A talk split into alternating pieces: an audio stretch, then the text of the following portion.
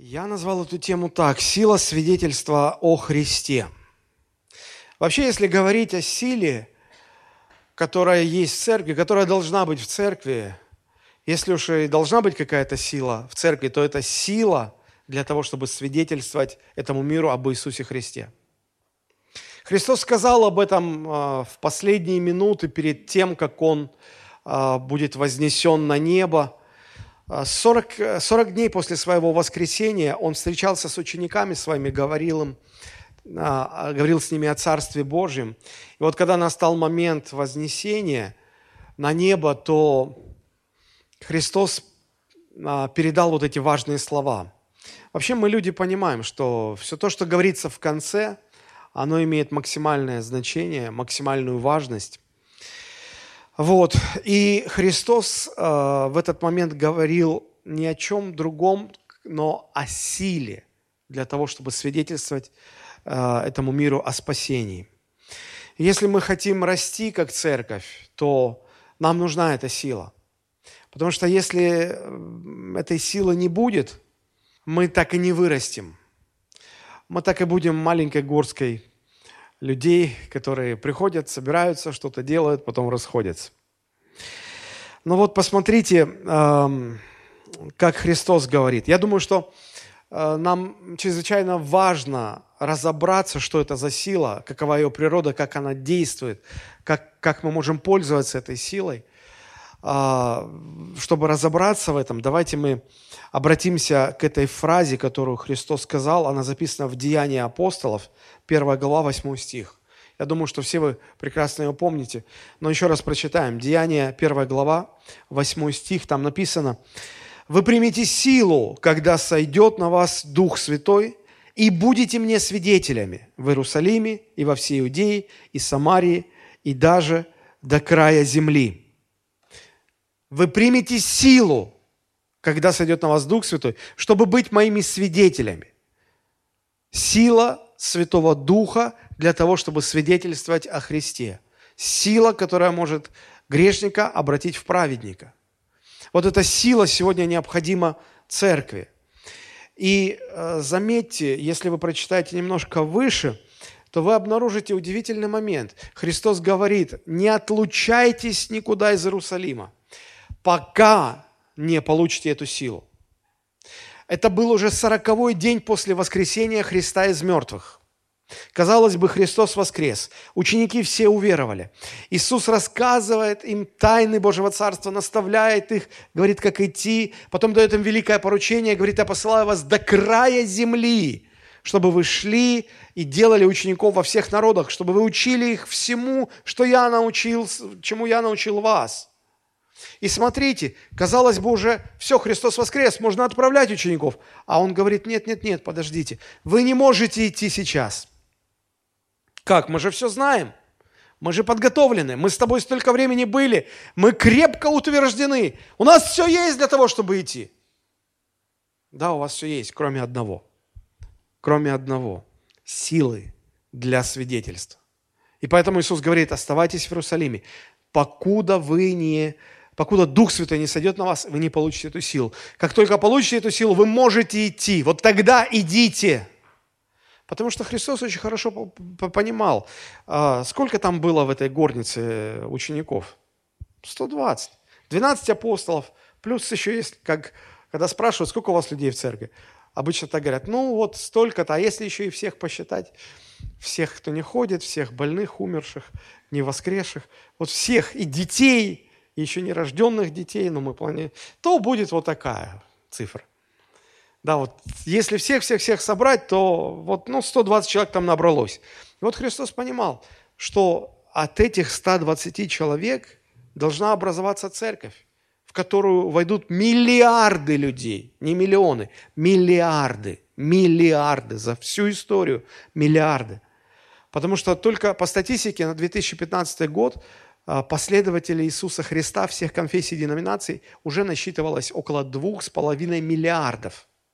Если добавить всех остальных, кто были за 2000 а, лет истории церкви, это миллиарды. Это, это большое число. И Христос очень хорошо понимал, что эти 120 человек ничего не сделают. Представьте, 120 человек и, и весь мир. Они ничего не сделают без силы Святого Духа. Так что же это за сила? Какова ее природа? Знаем ли мы, как и когда она действует? Если все ответы на эти вопросы отрицательные, эта сила пройдет мимо нас. Было время, когда люди не знали силу электрического тока, и этим не пользовались.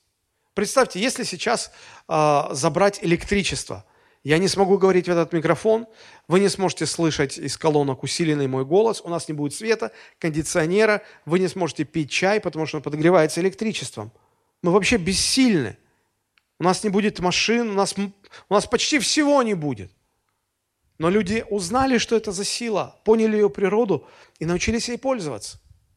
Еще сто лет назад ученые только догадывались, что есть сила атомного ядра – есть, есть, такие, а, есть такие элементы, которые обладают способностью самораспада. И когда расщепляется атомное ядро, то высвобождается колоссальная сила. В теории об этом догадались, поняли, но они не знали эту силу, они не, не могли ее экспериментально нащупать, понять. Но сегодня мы знаем, что, что в мире существует огромный арсенал ядерного оружия – это оружие, которое может десятки или сотни раз уничтожить всю планету Земля, просто взорвать ее, чтобы она на атомы разлетелась. Это огромная сила. Ее не знали. Еще сто лет назад ее не знали. И поэтому эта сила прошла мимо них. Знает ли сегодняшняя современная церковь силу Святого Духа, которую Он дает простым верующим для того, чтобы свидетельствовать об Иисусе Христе? Если мы в этом вопросе не разберемся, не поймем, эта сила пройдет мимо нас, и мы будем слабыми и неэффективными. Я сегодня хотел бы попытаться ответить на два вопроса. Что это за сила? Какова ее природа? Основные ее характеристики. И во-вторых, я хотел бы поразмышлять о том, как эта сила действует на практике и как мы можем ей пользоваться. Давайте начнем по порядку с первого вопроса. Поговорим немного о природе силы для свидетельства о Христе. И здесь я хотел бы передать вам пять ключевых мыслей, которые характеризуют эту природу. Во-первых, нам нужно понять, что эта сила для свидетельства о Христе, она не наша – она не человеческая. Это сила Святого Духа. И Христос особенно подчеркивает эту мысль, когда говорит, что вы примете силу только когда сойдет на вас Дух Святой. Если Он не сойдет, вы не примете эту силу, и вы не сможете быть моими свидетелями. Это сила внутри нас, когда Дух Святой сходит на нас, да. Но это не значит, что эта сила может быть нашей. Если смотреть вообще на себя, то все мы люди очень слабые. Конечно, есть некоторые, которые думают, что они обладают каким-то авторитетом, властью, способностями, возможными, возможностями, что они могут решать вопросы, что они влиятельные люди, большие, серьезные люди. Но если посмотреть, если быть честным, если действительно проанализировать так глубоко, мы все очень слабые. И вот когда речь идет о силе Святого Духа, нам нужно хорошо понимать, что это не наша сила. Обратите внимание, что Иисус Христос э, не говорит, не говорит, что после обращения ко Христу за спасением у нас внутри родится эта вера, и со временем она у нас будет, если ее развивать, она будет возрастать, мы сможем накачать свои духовные мышцы, развить их, и потом стать такими духовными гигантами, и потом сможем пойти в этот мир и завоевать этот мир. Бог так не говорит. Христос так не говорит. Он ясно и недосмысленно дает понять, что речь идет не о человеческой силе, которую можно развивать в результате каких-то упражнений, которая со временем может стать больше. Эта сила не, не наша, не наша. Когда я так говорю, некоторым может показаться, что я пытаюсь добавить толику мистицизма в христианство. О, это не наша сила, мы не знаем откуда она приходит, куда уходит. И это не от нас, это, и это как-то так загадочно. Но на самом деле здесь нет никакого мистицизма. Если вам нравится мистика, вам лучше обратиться к э, РЕН-ТВ. Там очень много такого добра. про летающие тарелки, про бермудские треугольники и про всякую такую вот интересную чушь. Ну или читать романы Дэна Брауна. Тоже человек с богатым воображением и очень увлекательно пишет. Но Христос не напускал мистицизма, когда говорил о Духе Святом. Он говорил очень прямо и очень практично. Итак, первое, что мы должны понимать, это не наша сила. Не наша. В нас этой силы нет. Второе, что мы должны понять, это не сила наших аргументов. Это не наша способность убеждать человека. Никак это не связано с силой для свидетельства. Как пастор мне очень часто приходится слышать, как люди говорят, вот бы мне знать столько, сколько знаете вы, пастор. Вот тогда бы я бы свидетельствовал, и каялись бы люди направо и налево. Я бы столько людей смог привести ко Христу. Мне бы только немножечко подтянуться, прокачать апологетику, как-то пройти курс, эм, как, как побеждать в споре, пройти курс, как убеждать человека в своей точке зрения. И вот тогда бы мне равных не было бы в благовестии. Ох, грешники, выходите. Все, я вас сейчас всех ко Христу буду обращать. На самом деле все это вам не даст ни малейшей силы для свидетельства, ни малейшей. Это не сила аргументов. Вот как об этом говорит апостол Павел. 1 Коринфянам, 2 глава, с 1 по 4 стихи. Он говорит, когда я приходил к вам, братья, в Коринф, приходил возвещать вам свидетельство Божие, обратите внимание, не в превосходстве слова или мудрости, ибо я рассудил быть у вас не знающим ничего, кроме Иисуса Христа, и притом распятого. И был я у вас в немощи, и в страхе, и в великом трепете. И слово мое, и проповедь моя не в убедительных словах человеческой мудрости, но в явлении духа и силы. Фактически Павел повторяет ту же, ту же мысль, что сказал Христос. Хотите свидетельствовать, хотите иметь силу для свидетельства, вам нужна сила. Она не ваша, она от Духа Святого. Ваша способность аргументировать, ваша способность убеждать, она никак не поможет вам обратить грешника ко Христу. Она ничего вам не, не ну, она, она не может, она не может спасать душ. Это вам никак не, не поможет но в явлении духа и силы. Не в убедительных словах человеческой мудрости, но в явлении духа и силы. Нужна сила Святого Духа. Третья мысль – это не сила человеческого влияния. Что я имею в виду? Знаете, иногда, иногда бывают люди такие э, яркие, такие харизматичные, очень результативные, очень продуктивные. Эти люди обычно становятся известными на весь мир. Многим кажется, что если бы я был известным человеком, я мог бы впечатлять неверующих своими талантами, способностями. Он бы увидел, какой я христианин, узнал бы, что я христианин, точно бы тоже стал христианином. Вот точно. Друзья, это не поможет. Я понимаю, что у каждого человека в той или иной мере есть внутри потребность э, впечатлять других. И некоторые, правда, думают, что если христиане будут если христиане не будут такими серыми, забитыми, неграмотными, не, необщительными, несовременными, то кто же к ним пойдет? Другое дело, если христиане будут показывать себя образованными, современными, умными, прогрессивными, внушающими доверие, вот тогда точно дело сдвинется с мертвой точки. Мир весь пойдет ко Христу, потому что увидят, ну смотрите, какие христиане хорошие люди – Каждый второй знаменитость, каждый третий миллионер, каждый четвертый с такими талантами и так далее, и так далее, и так далее. Есть много церквей, которые в это верят, но это не помогает. Как тогда, что тогда делать со словами Христа в 1 Коринфянам, 1 глава, с 26 по 28 стихи, где апостол Павел прямо говорит, посмотрите, братья, кто вы призваны. Много ли из вас мудрых по плоти? Много ли сильных? Много ли благородных? Много ли известных? Много ли талантливых, ярких, заметных личностей?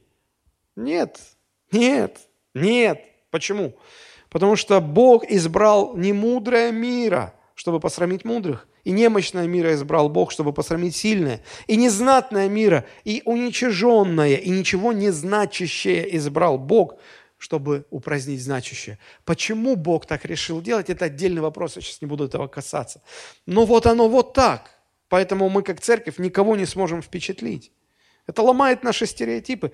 В этом нет нашей силы. Нет нашей силы. Конечно, среди людей в мире это работает. Это работает. Я вспоминаю конец 80-х, начало 90-х, когда только начали появляться так называемые видеосалоны. Наверное, современная молодежь вообще не понимает, о чем речь.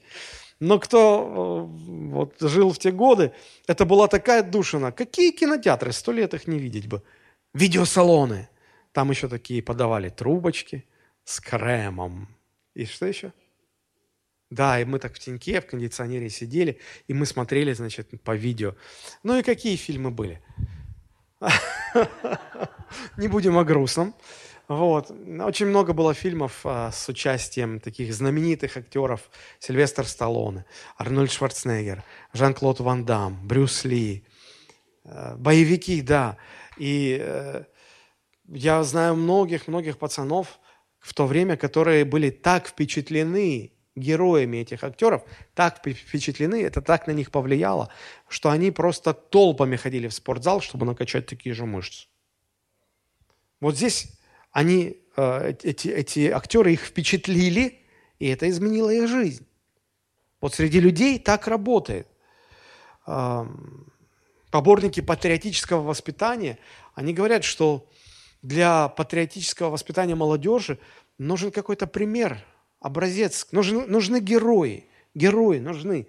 И это влияет, это помогает, да чтобы воспитывать последующее поколение в нужном ключе. Здесь работает эта сила человеческого влияния, но в благовестии это вам не поможет никак.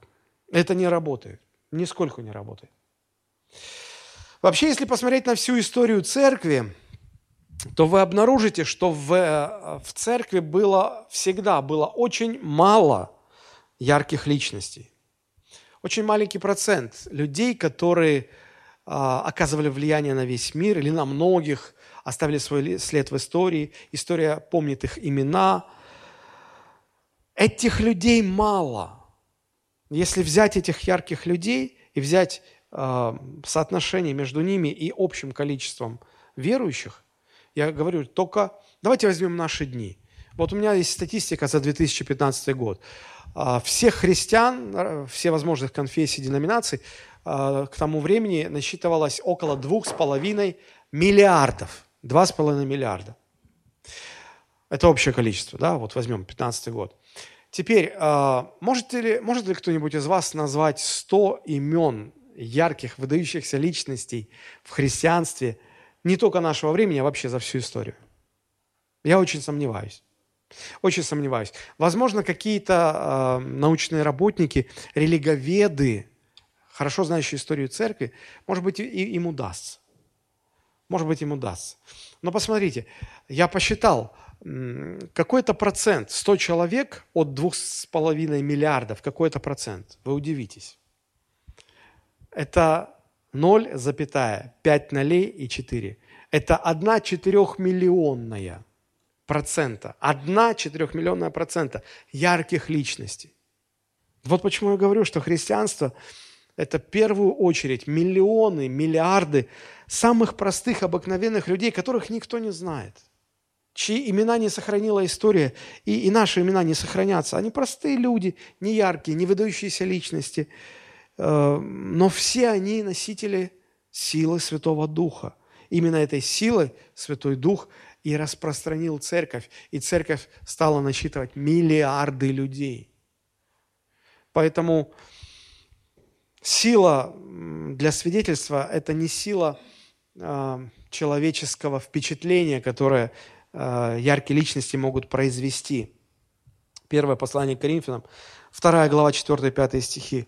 Апостол Павел говорит, «Слово мое и проповедь моя не в убедительных словах человеческой мудрости, но в явлении духа и силы, чтобы вера ваша утверждалась не на мудрости человеческой, но на силе Божией». Не на мудрости человеческой, но на силе Божией. Бог специально так сделал, что люди обращаются ко Христу не благодаря человеческим усилиям. Во главе поместных церквей стоят не какие-то яркие, выдающиеся личности. Подавляющее большинство пасторов обычных церквей Вообще, а, больше всего, среди всего количества церквей, процентов 90 – это церкви маленькие, в районе 100 человек. Это статистика. Подавляющее количество пасторов, которые стоят во главе церквей, это простые, ничем не выдающиеся личности. Самые обычные. И Бог специально так сделал, чтобы, чтобы обращенные люди, чтобы христиане не стали заложниками человеческого авторитета. Это всевозможные секты всегда построены на человеческом авторитете. Во главе таких э, сектантских организаций всегда стоит какой-то авторитет, какой-то гуру. Человек очень умный, очень яркий, очень способный. У него семь пядей во лбу, у него какие-то особые способности, и он держит всех своим авторитетом, своим влиянием. Церковь Христова устроена совсем по-другому. В Церкви Христовой мы все до одного поклоняемся Иисусу Христу. Глава церкви – это не пастор. Глава церкви – Иисус Христос. Пастор просто поставлен управителем, чтобы заботиться о людях. Но мы все вместе поклоняемся одному Иисусу Христу, и мы все равны перед Ним. А, итак, это не наша сила, это не сила аргументов или убеждения нашего, это не сила человеческого впечатления, которое человек мог бы произвести на неверующих. Четвертая мысль – это сила, сила для свидетельства, она не управляется нами. Это еще больше запутывает и усложняет. Потому что и так это не наша сила, это не то, это не то. Еще эта сила не, не, не управляется нами. Все люди устроены так, что они хотят все контролировать.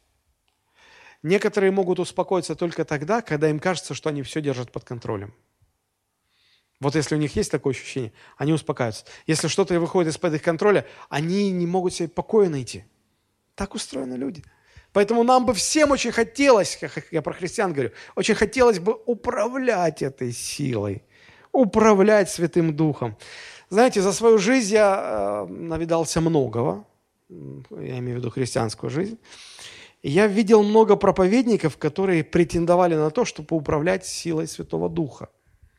Я очень хорошо помню одно собрание, в котором я был, и проповедник вышел на сцену, и он сказал, что он настолько сегодня исполнен духом, что он может сделать так, что вот в этой части зала люди будут плакать и сокрушаться в Духе Святом, а в этой части зала люди будут э, смеяться и радоваться в Духе Святом. И он говорит, я могу сделать э, все, что угодно силой Святого Духа. Я помню, как меня резанула эта фраза, я, я не понял, как это. Как это вообще, кто кем управляет? Мы Святым Духом или Святой Дух нами? Иногда эти люди начинают прозревать, и в их сердца закрадываются сомнения, и где-то они прозревая. Знаете, есть такая э, байка христианская, когда проповедник выходит на сцену, долго молится, чтобы Дух Святой начал действовать в зале, а ничего не происходит, он расстраивается, и он в сердца говорит, Дух Святой, двинься на них. Если ты не двинешься на них, я двинусь. Слушайте, если, если человек уже начинает думать, что он может управлять Духом Святым, то он действительно двинулся рассудком. Потому что так не бывает. Мы не можем управлять ни Святым Духом, ни Его силой. Абсолютно не можем. Но давайте вспомним разговор Иисуса Христа с Никодимом. Рассказывая о рождении свыше, Христос говорит такие слова. Это 3 глава Евангелия от Иоанна, 8 стих. «Дух дышит, где хочет, и голос его слышишь, а не знаешь, откуда приходит и куда уходит. Так бывает со всеми, со всяким рожденным от Духа». Посмотрите, так бывает со всяким... Как бывает со всяким рожденным от Духа? Очень интересно, что в еврейском языке э, есть э, одно слово, которое имеет два значения. По-моему, это слово «руах», если я не ошибаюсь. По-гречески это «пневма», а в еврейском языке это слово «руах». Оно означает и дух, и ветер, в зависимости от контекста. Ну, как и у нас есть слово с множеством значений. Например, русское слово «коса». А, в зависимости от контекста это может быть коса прекрасной девушки. В зависимости от контекста это может быть коса, которой косари косят лук. Или же это может быть коса отмели песчаной. Целых три значения даже. Поэтому неудивительно, если слово «руах», оно, оно переводилось и дух, и, и ветер. И вот Христос говорит, «руах дышит где хочет». И вот здесь непонятно, он говорит про Духа Святого или он говорит про ветер – И почему так получилось? Да потому что действительно Христос сравнивает Дух Святой с ветром. И Он говорит, как ветер, ты не знаешь, откуда он пришел и куда он ушел. Так и про Духа Святого. Ты не знаешь, откуда он приходит, куда он уходит. Ты не можешь это контролировать. Как и ветер ты не можешь контролировать. Мы можем слышать ветер, как он а, гуляет среди крон деревьев, шелестит листьями. Мы его слышим. Или когда ты стоишь между высоток, двух таких высоток, и ветер поднимается, и он начинает гудеть. У нас есть церковный офис на девятом этаже. И вот а, когда начинается осень, и такая непогода, и начинается ветер, там так завывает. Я когда сижу, готовлю проповедь, пишу, и у меня такие звуки, что мне аж страшно становится. Мы можем слышать звук ветра, мы можем слышать голос Духа, мы можем чувствовать его прикосновение, но мы не можем им управлять. Так бывает со всяким рожденным от Духа. Как бывает? Так, что этот рожденный от Духа человек не может управлять Святым Духом, не может управлять его силой. Он может чувствовать ее, он может ощущать ее действие, но не может управлять. Единственное, чему мы можем, что мы можем, это научиться пользоваться этой силой. Как, например, моряки научились пользоваться силой ветра. Они изобрели паруса. И когда поднимается ветер, они а, расправляют паруса, и они направляют их так, чтобы ветер дул в паруса. Ветер наполняет собой паруса, и вот эта сила ветра начинает нести эту тяжеленную лодку, яхту или судно по морской глади. Я не знаю, если кто-то из вас ходил под парусом – это незабываемое чувство. Ты стоишь, ветер э, просто, я не знаю, как это сказать, он бросается на тебя в лицо, и э, ты видишь морские волны, тебя качает, и ты держишься за, за эту яхту, и ты чувствуешь такие энергии, такую силу, что вот если ты чуть слабинку дашь, чуть-чуть зазеваешься, тебя смоет, просто снесет, смоет. И вот эта сила, она несет это судно. Удивительно. Но бывает так, что ветер внезапно раз и перестает. И не знаешь, как так. Ты не рассчитывал, а он ушел. И что делать? И моряки тогда садятся на весла. И веслами так медленно, тяжело, потеешь. Так и в церкви мы. Когда нет силы Святого Духа, мы на веслах, все уставшие, переругавшиеся, друг на друга уже наезжаем. Ах, так тяжело, так хочется свежести. Так хочется стать на, на, на, на, этот, э, на киль э, яхты, почувствовать, как, как свежий ветер наполняет паруса, почувствовать эту свежесть морского бриза и, и, и на контрасте ощутить вот эту легкость, когда ты ничего же не делаешь, ты просто стоишь.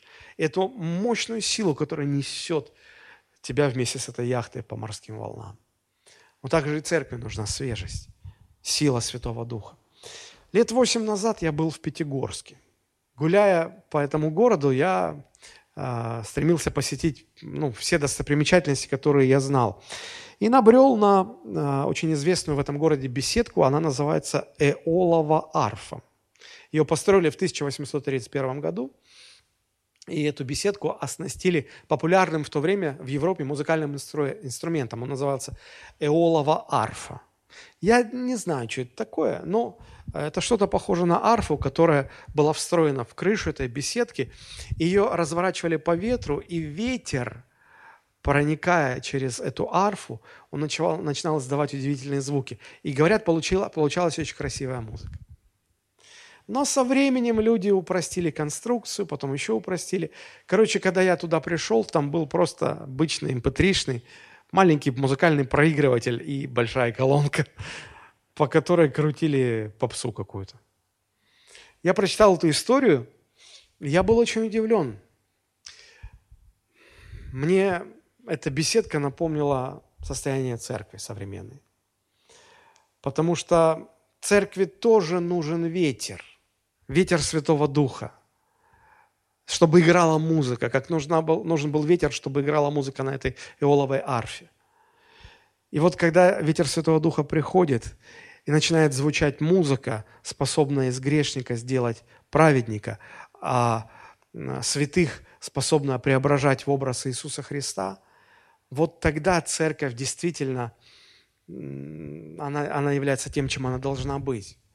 Но со временем люди что-то упрощали, усложняли, изменяли. И вот сегодня многие общины, они похожи на эту беседку из Пятигорска. И ветер уже не нужен, и музыка, как говорится, уже не та. Поэтому обращение человека ко Христу – это процесс, который мы контролировать не можем.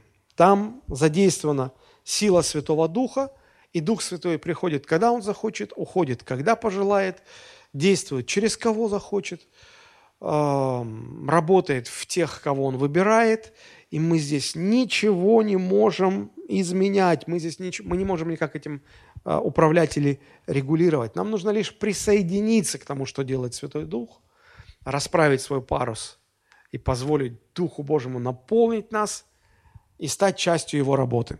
Другого, другого не дано. В этом смысле благовестники очень похожи на моряков.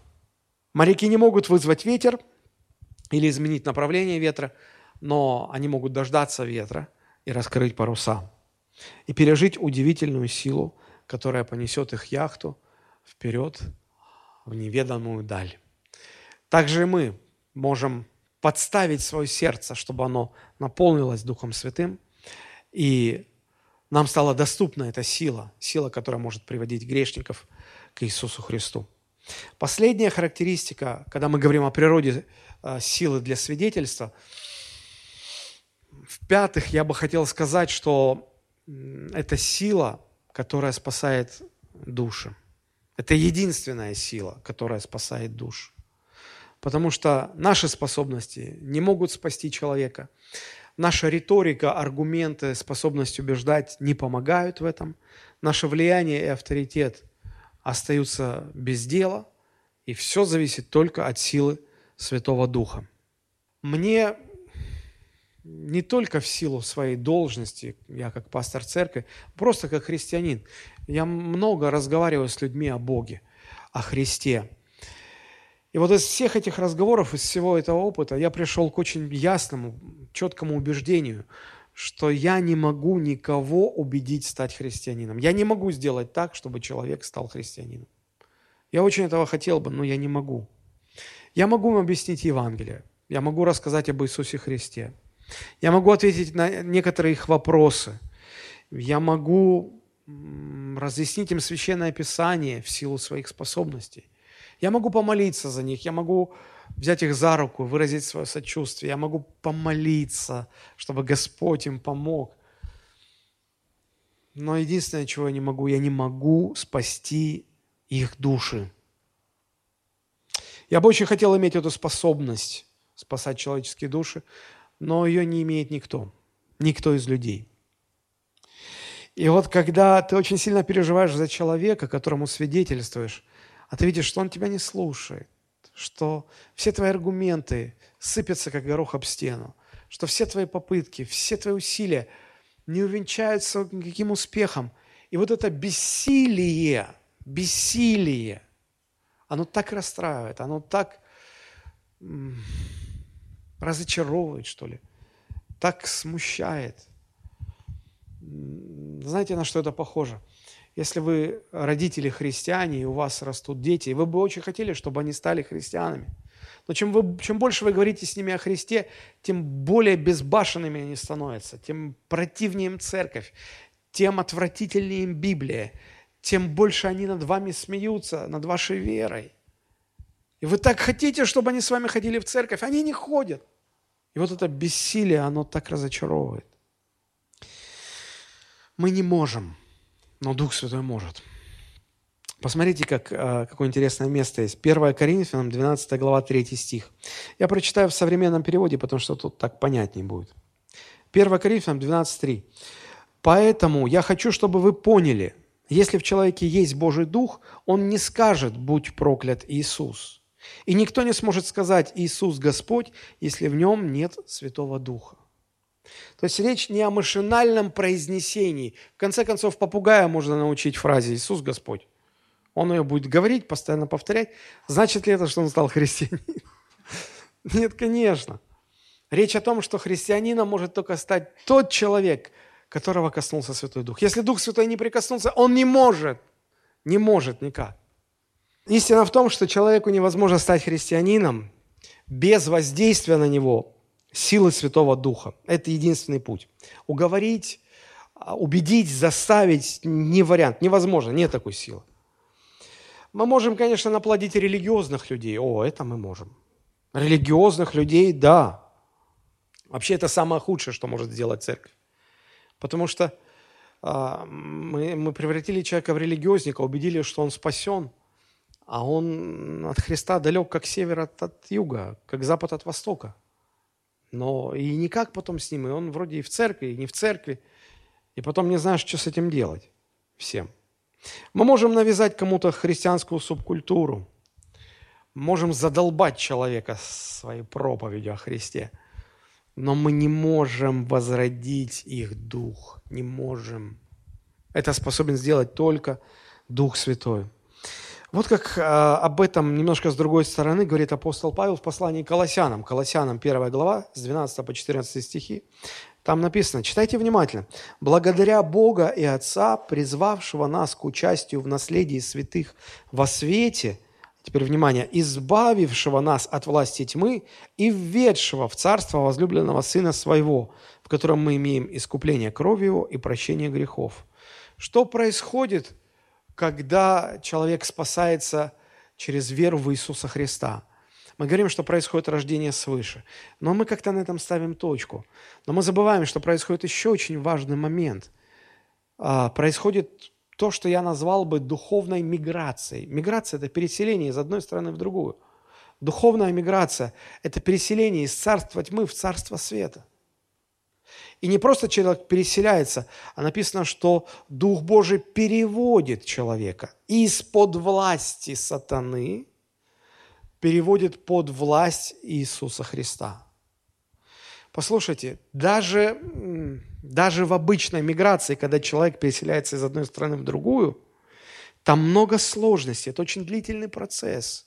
Там нужно много чего пройти. Это смена гражданства, смена верноподданства – насколько сложнее процесс духовной миграции. Кто из людей может кого-то взять из-под власти сатаны и перевести под власть Христа? Да невозможно, это, это людям невозможно. Невозможно. Итак, что касается природы и понимания сути той силы, которая делает наше свидетельство о Христе эффективной, то это вот пять, пять простых истин. Это не наша сила, это не сила аргументов и убеждения, это не сила человеческого впечатления. Это сила, которой мы не можем управлять никак. И это единственная сила, которая спасает душ. Теперь давайте посмотрим на то, как эта сила действует на практике. Потому что какой нам смысл в теории, если мы не знаем, как эту теорию применить практически? И вот, э, говоря о том, как сила Святого Духа применяется на практике, я хотел бы остановиться на трех моментах. Мы сейчас не говорим о о самом свидетельстве, как нужно свидетельствовать, что говорить, что не говорить и так далее. Это отдельно очень большая-большая тема. Я же сегодня хотел бы просто поговорить о самом процессе и той силе, которая действует в этом процессе. Мы знаем, что это сила Святого Духа. Итак, хорошо, что нам делать практически, понимая, что это сила Святого Духа? Первое, что мы должны делать, это молиться – и я бы даже сказал много, очень много молиться. Потому что Бог дал нам право иметь общение со Святым Духом, и Бог дал нам обязанность, чтобы мы, и даже ответственность, я бы сказал, чтобы мы молились за спасение людей, чтобы Дух Святой спасал людей. Это очень важное поручение. А, посмотрите 1 Тимофею, 2 глава, первых 4 стиха. Это очень известное местописание, я начну сейчас читать, и вы вспомните. Итак, говорит апостол Павел, прежде всего прошу совершать молитвы, прошения, моления, благотворения, благодарения за всех человеков, за царей, за всех начальствующих, дабы проводить нам жизнь тихую и безмятежную во всяком благочестии и чистоте, ибо это хорошо и угодно Спасителю нашему Богу, который хочет, чтобы все люди спаслись и достигли познания истины. Чаще всего проповедники в каком случае используют это местописание – когда возникает необходимость молиться за начальство, власти, да, Вот мы видим эту истину здесь, да, и эта истина здесь присутствует. Она очень важна. Нужно молиться за начальство власти. Но таким образом, расставляя акценты, мы теряем из виду более сильную истину, более мощную истину. Она как-то стороной уходит, э, и мы ее не видим, она как бы в тень уходит. Вы скажете, что это за мысль? А давайте мы по-другому акценты здесь поставим в этих четырех стихах. Что если я скажу так, опуская лишнее? Что если я скажу так? Прежде всего, прошу совершать молитвы за всех людей, потому что это угодно Богу, который хочет, чтобы все люди спаслись. Прежде всего, прошу совершать молитвы за всех людей, потому что Богу это угодно. И это тот Бог, который хочет, чтобы все люди спаслись. Вы скажете, ну если, если Бог хочет, чтобы все люди спаслись, кто же ему мешает? Пусть сделает, чтобы все люди спаслись. Каким-то образом Богу нужны наши молитвы. Я не знаю. Я не могу весь механизм разложить и объяснить, но Бог так, а, Бог возложил на церковь обязанность молиться за людей, которые вас окружают. Вот если мы церковь в этом городе, Бог возлагает на нас ответственность и обязанность молиться за людей этого города, чтобы сила Святого Духа спасала этих людей. Слышите меня? На церкви лежит ответственность молиться за людей, которые вокруг нас. Ну, я, я верю, что многие из нас молятся за своих родственников, родных, близких, друзей, за свое окружение. Но раз уж мы в этом городе, то у церкви ответственность куда шире – молиться за всех людей в этом городе. За всех людей в этом городе. Дальше я буду читать места Писания, которые вы увидите, что это именно так. По большому счету мы сейчас это не делаем. К сожалению, не делаем. Нам надо много молиться за обращение людей, которые живут в этом городе.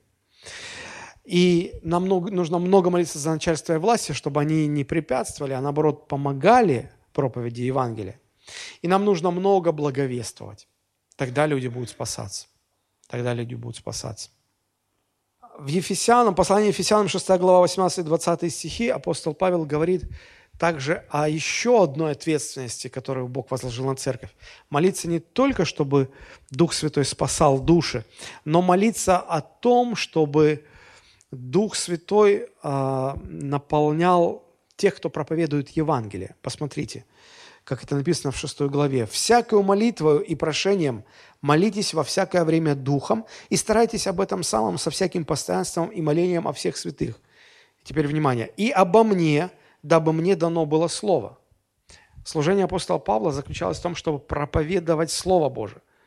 И он говорит, молитесь, чтобы мне дано было Слово, что говорить. Если вы не молитесь, я не знаю, о чем говорить. Я не знаю, о чем говорить. Но и не только Слово – и обо мне, дабы мне дано было слово, устами моими открыто, с дерзновением возвещать тайну благовествования, для которого я исполняю посольство в вузах, дабы я смело проповедовал, как мне должно. Как должно провозглашать Евангелие? Смело, дерзновенно. Так вот, ответственность э, церкви заключается в том, чтобы молиться за тех служителей в церкви, служение которых связано с проповедованием, с говорением – это пасторы, проповедники, евангелисты. Вот церковь должна за них молиться, чтобы им было дано слово и дерзновение говорить это слово в силе Святого Духа. Если церковь не молится за своих пасторов, проповедников, то этого всего не будет. Этого всего не будет. Когда церковь не молится за своего пастора, за своих проповедников, тогда им очень непросто, очень трудно. Они себя чувствуют примерно как строители, которые находятся на участке, им нужно работать, но не, подвели, не подвезли бетон, не подвезли другие стройматериалы. Они готовы работать, но, но не с чем, не с чем. И даже хуже проповедникам. Почему? Потому что строители могут сесть и просто ждать. Ну, что мы можем сделать? Мы люди, как бы, этот, но мы что можем, делаем. Сидим просто, не уходим с работы. Как бы, но мы зависимы. А проповедникам, пасторам нужно выходить каждую неделю. Дано слово, не дано слово. Ты должен выходить и что-то говорить. А если не дано, что ты скажешь? Там может быть что-то интересное, может быть даже веселое, может быть даже поучительное. Там может быть все очень хорошо.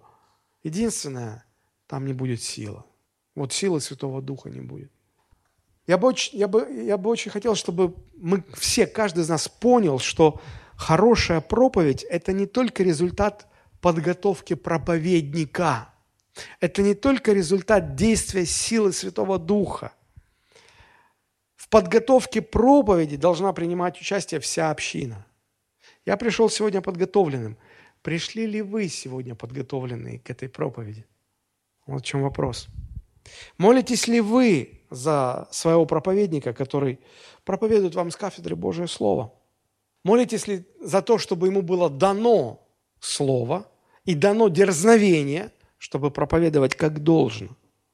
Вы спросите, а сколько молиться? Ну, я вам приведу такой расклад сил. А сколько нужно времени проповеднику для того, чтобы подготовить проповедь? Общая статистика такова, что для подготовки 10 минут проповеди нужен один час работы в среднем. Таким образом, а, часовая проповедь сколько занимает времени? 6, 6-10 часов. В среднем проповедник тратит на проповедь, на часовую проповедь 6-10 часов подготовки. Но это в том случае, когда он уже знает, о чем говорить, и все источники, материалы, ресурсы уже лежат у него под рукой. Вот на подготовку конспекта уходит от 6 до 10 часов. Но для того, чтобы понять, что говорить, на это могут уходить дни, недели. Иногда проповедники уходят в уединение, потому что они, они потерялись, они не знают, о чем говорить. Они не могут уловить, они не могут понять, не могут осознать. И они уходят в уединение, они молятся. Дни, недели, иногда месяцы. Самое трудное в подготовке – это понять, о чем надо говорить. Конспект написать несложно. Вот почему проповедники и пасторы нуждаются в молитвах своей общины. И если проповедник тратит на подготовку проповеди целые дни, то почему бы церкви не молиться хотя бы 10 часов за своего проповедника? хотя бы 10 часов. Молится ли сегодня у нас в церкви хоть один человек 10 часов в неделю за проповедь, которая должна звучать в субботу? Я думаю, что нет. Мы забыли про эту ответственность. Но это ответственность. Это ответственность. Поэтому первое – это молитва. Что практически мы можем делать? Много молиться. Второе, что мы можем делать, чтобы пользоваться силой Святого Духа для свидетельства о Христе. Нам нужно говорить. Здесь есть некоторый парадокс. Когда мы понимаем, что силу нашего, нашему свидетельству придает Святой Дух, а наши аргументы бессильны, наша способность убеждать не помогает, наш авторитет и влияние ничего не меняет, у нас возникает вопрос, а, а стоит ли вообще открывать рот и говорить? Все равно от нас ничего не зависит. Вроде логично, но не совсем. Потому что Писание повелевает нам говорить. Повелевает, это повеление. Вы скажете, а какой смысл? От нас ничего не зависит. Но это прямое повеление. Посмотрите, Псалом 80, 11 стих. Там написано, «Я Господь Бог твой, изведший тебя из земли египетской. Открой уста твои, и я наполню их». Псалом 80, 11 стих.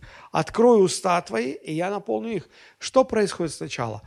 Человек открывает рот, или, и потом Бог наполняет, или сначала э, Дух Святой должен наполнить, и потом мы открываем рот. Сначала надо рот открыть. Сначала нужно говорить. Конечно, говорим мы, но сила будет действовать Божья. Я хотел бы показать вам несколько примеров из книги «Деяния апостолов». Вот первый. Деяние, 17 глава, с 16 по 18 стих мы прочитаем. «В ожидании их в Афинах Павел возмутился духом при виде этого города, полного идолов. И так он рассуждал в синагоге с иудеями и чтущими Бога, и ежедневно на площади со встречающимися. Некоторые из эпикурейских и стоических философов стали спорить с ним, и одни говорили, что хочет сказать этот суеслов, а другие, кажется, он проповедует о чужих божествах потому что он благовествовал им Иисуса и воскресение. Апостол Павел прибыл в Афины раньше своих сотрудников. Команда застряла где-то, запоздала.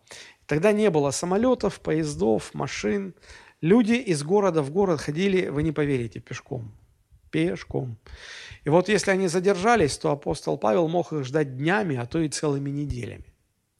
Почему я так говорю? Посмотрите, написано, Итак, он рассуждал, пока ждал, пока ожидал, в ожидании. Он рассуждал в синагоге с иудеями и ежедневно на площади со встречающимися. Ежедневно. Значит, он днями там был. Дни, проведенные в ожидании.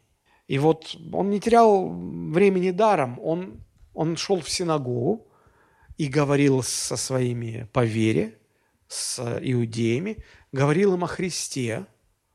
И он шел также на городскую площадь, чтобы там говорить о Христе. Он работал сразу на два фронта.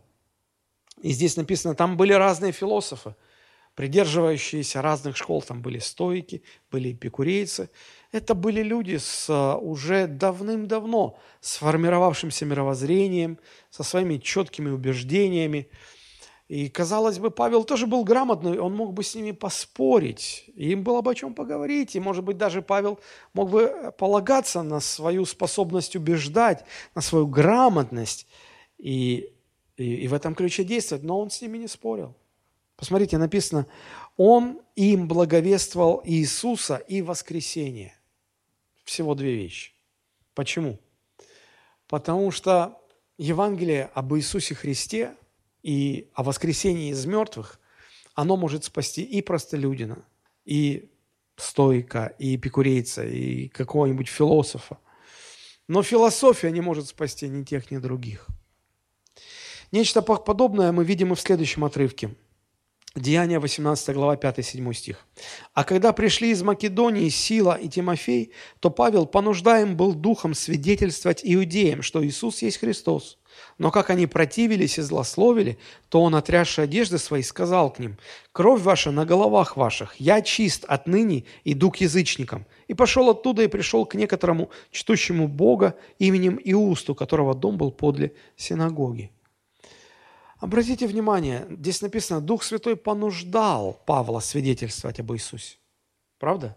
Это было под воздействием Духа Святого. Но как отреагировали слушатели? Они противились, они даже злословили. Вот здесь разбивается еще одно наше заблуждение. Мы думаем, что если, если свидетельствовать под действием силы Святого Духа, все будут слушать и все будут каяться, как один наповал. Посмотрите. Нет.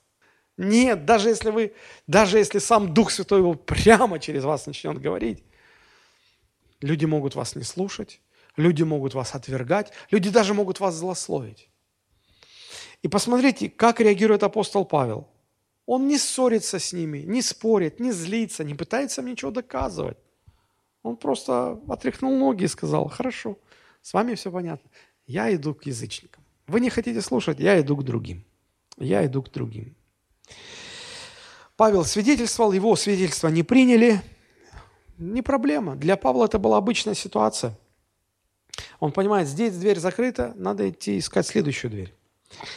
Интересно здесь продолжение в этой же 18 главе. Посмотрите, 8 и дальше до 10 стиха. Крисп же, Крисп это имя, начальник синагоги. Крисп – имя начальника синагоги. Уверовал в Господа со всем домом своим. И многие из коринфян, слушая, уверовали и крестились. Господь же в видении ночью сказал Павлу, не бойся, но говори, не умолкай, ибо я с тобою, никто не сделает тебе зла, потому что у меня много людей в этом городе. Смотрите, как удивительно. Апостол Павел приходит в синагогу, проповедует о Христе. Иудеи ему противятся, злословят, выгоняют его. Он уходит, он уходит, а начальник этой синагоги, начальник этой синагоги уверовал со всем своим домом. И еще некоторые там уверовали. Посмотрите, как удивительно получается. Почему так? Дух дышит где хочет. Мы не знаем. Мы не управляем этой силой. Удивительно. Результат зависит не от Павла, результат зависит от силы Святого Духа. Павел говорит ко всем, но уверуют лишь те, кого коснется Святой Дух. И вот ночью в видении Господь является апостолу Павлу и говорит, не бойся, не бойся. Потому что это неприятно, когда тебя выгоняют и злословят тебя. Любой может расстроиться. Это неприятно. Смотрите, Три вещи, говорит, повелевает Христос Павлу. Он говорит, первое, не бойся, но, второе, говори, говори. Как? Меня не слушают, Господи, меня выгоняют отовсюду. Я тебе сказал, говори. И третье, не вздумай умолкать. Не вздумай закрыть рот. Не вздумай замолчать. Не бойся, говори, не умолкай. Почему? Две причины. Христос говорит, я с тобою. Я с тобою. Никто не сделает тебе зла, я с тобою. И вторая причина, он говорит, у меня в этом городе много людей. У меня много людей. Ты их не знаешь, ты их не видишь, ты вообще не в курсе моей работы, которую я провожу с этими людьми. Ты думаешь, тебя сейчас выгнали, вышвырнули из синагоги, и все, здесь больше некому говорить. Не, дорогой, у меня здесь много людей, очень много людей. Ты должен им всем говорить, а я буду работать с ними. Из этой истории мы понимаем, что Павел нужен для чего? Чтобы говорить. Дух Божий нужен для чего? Чтобы обращать грешников ко Христу. Ты нужен, чтобы говорить благую весть. Дух Святой нужен, чтобы обращать некоторых из тех, кому ты говоришь. Таков расклад сил. Посмотрите, очень интересный момент здесь. 1 Коринфянам, 3 глава, 6-7 стих. Очень-очень интересное место. Апостол Павел говорит, я насадил, это речь идет о, о, о благовестии идет речь. Я насадил, Аполос поливал, но взрастил Бог. Посему и насаждающий, и поливающий есть не что, а все Бог, который взрастил все. Есть разные этапы в обращении человека ко Христу. Есть такие ученые, христиане, которые занимаются изучением а, статистики, церковных процессов. А, я был на одном семинаре, где а, рассказывали, что на Западе уже давно определили, что прежде чем человек обратится ко Христу, у него должно быть 7-10, минимум 7-10 контактов с благой вестью. То есть с одним поговорил, это раз, с другим поговорил, два. Там еще кто-то ему сказал три. А здесь он фильм увидел, и через фильм услышал о Евангелии четыре. И так вот много-много разных контактов. И только после десятого, иногда двадцатого контакта человек либо отворачивается от Христа, либо принимает Христа. Поэтому если вы кому-то свидетельствовали, и он не обратился ко Христу, ничего страшного. Вы не знаете, на каком он этапе.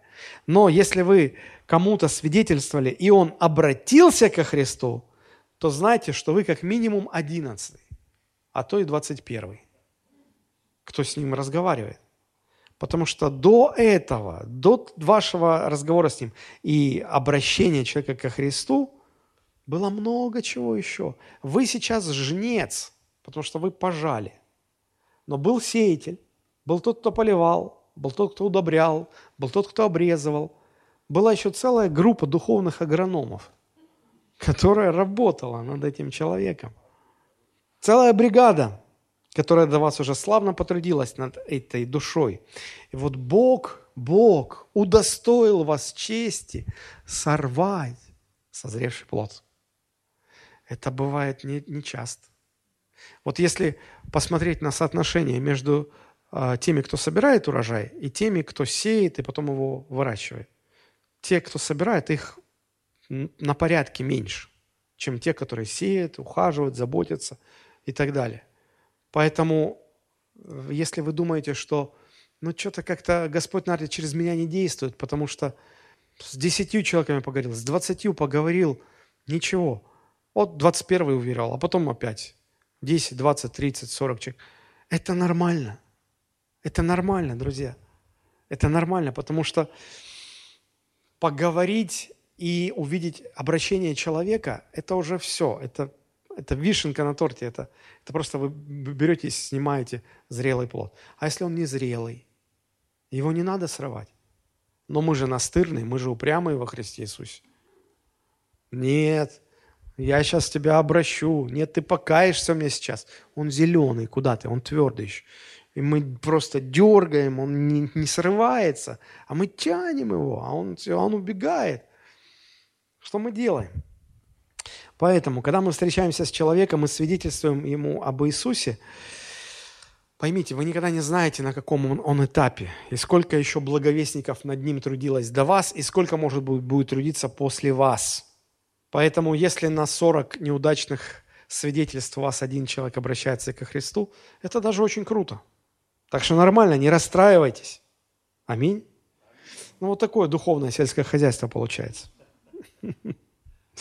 Ваше каждое незавершенное свидетельство, то есть незаконченное обращением человека, оно будет иметь продолжение в будущем. Вы лишь один из соработников. Один из соработников. А, один из соработников в длительном процессе духовной миграции. Потому что когда человек переселяется из одной страны в другую, это долго, и ему приходится проходить через руки десятков, если не сотен, госслужащих, должностных лиц, нотариусов, юристов и так далее, и так далее, и так далее. Пока он, наконец, переедет, получит гражданство, встанет везде на учет, и все, он, он, он гражданин другой страны.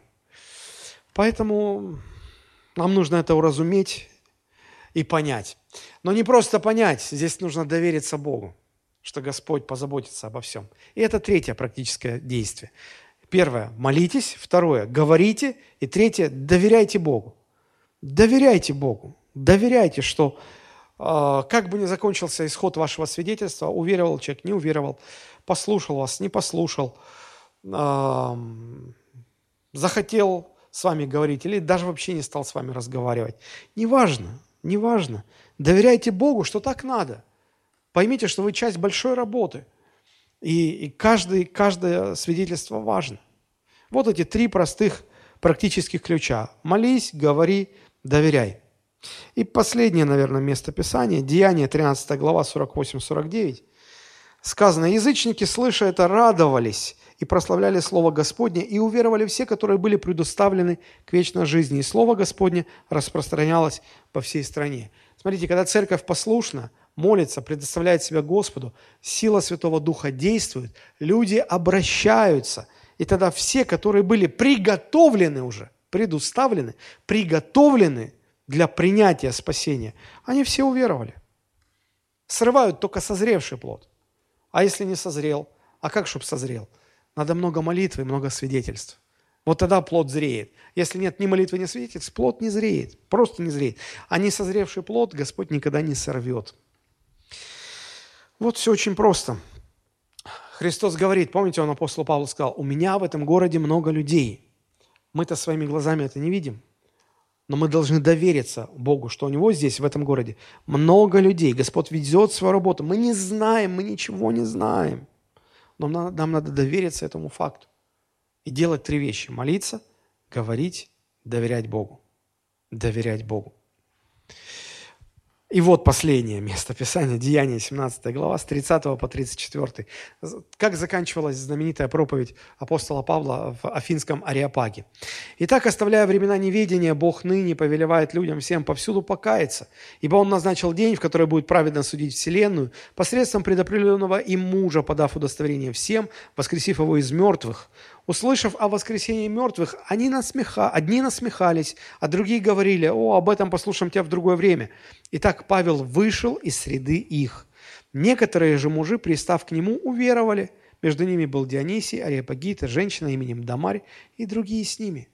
Как странно, тут его не стали слушать, он не стал скандалить, ничего доказывать, просто вышел, вышел и пошел дальше.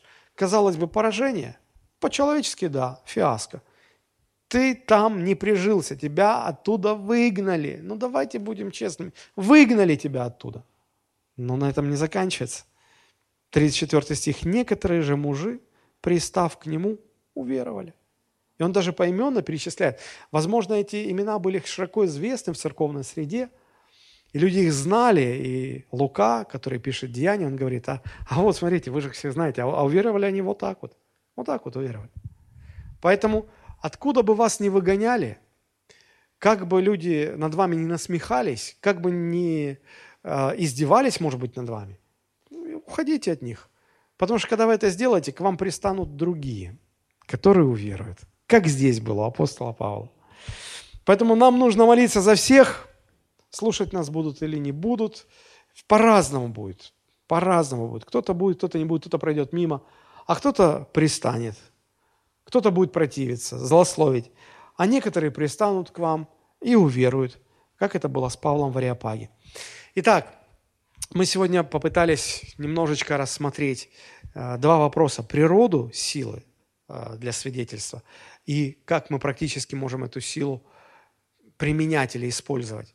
Пять свойств природы – это не наша сила, это не сила наших аргументов, это не сила, э, которую мы можем произвести, впечатляя других, это сила, которая нами не контролируется, и это единственная сила, которая спасает душ. И три практических действия – молись, говори, вовремя, не вовремя. Иногда, знаете, люди говорят, ой, я не стал говорить, потому что там ну, как-то не к месту было не вовремя. И они себя оправдывают. Вовремя, не вовремя. Слушайте, вовремя или не вовремя, неважно. Апостол Павел писал Тимофею, настой вовремя и не вовремя. Почему? Потому что никогда не знаешь. О, я не чувствую, что Дух Святой меня направляет. Вот когда я почувствую вдохновение, когда мне Дух Святой даст что говорить, нет, вы не поняли, друзья, порядок какой. Открой уста, и тогда я наполню. А вы хотите, нет, ты наполни меня сначала, а потом я буду говорить. Нет, так не бывает. Открой уста, я наполню. Вы скажете, я не знаю, о чем говорить. Да просто как-то вплетите в разговор с, э, Слово Божие, имя Божье. Я когда прихожу в магазин, и мне что-то говорят там, или э, говорят, слушайте, Ой, как хорошо, что кондиционер есть. Там такая духота. Я говорю, да, слава Богу. Вас Господь так благословил, у вас есть кондиционер. Я хоть начал. И если я смотрю, что человек как-то, будете вы мне тут о Боге говорить, не надо со мной. Хорошо, не надо, не надо. Некоторые откликаются, и я просто говорю, разговариваю. То есть мы не знаем, когда сработает, когда не сработает. Поэтому всегда открывайте уста, а Господь наполнит, и все будет хорошо. И церковь будет тогда расти. Аминь.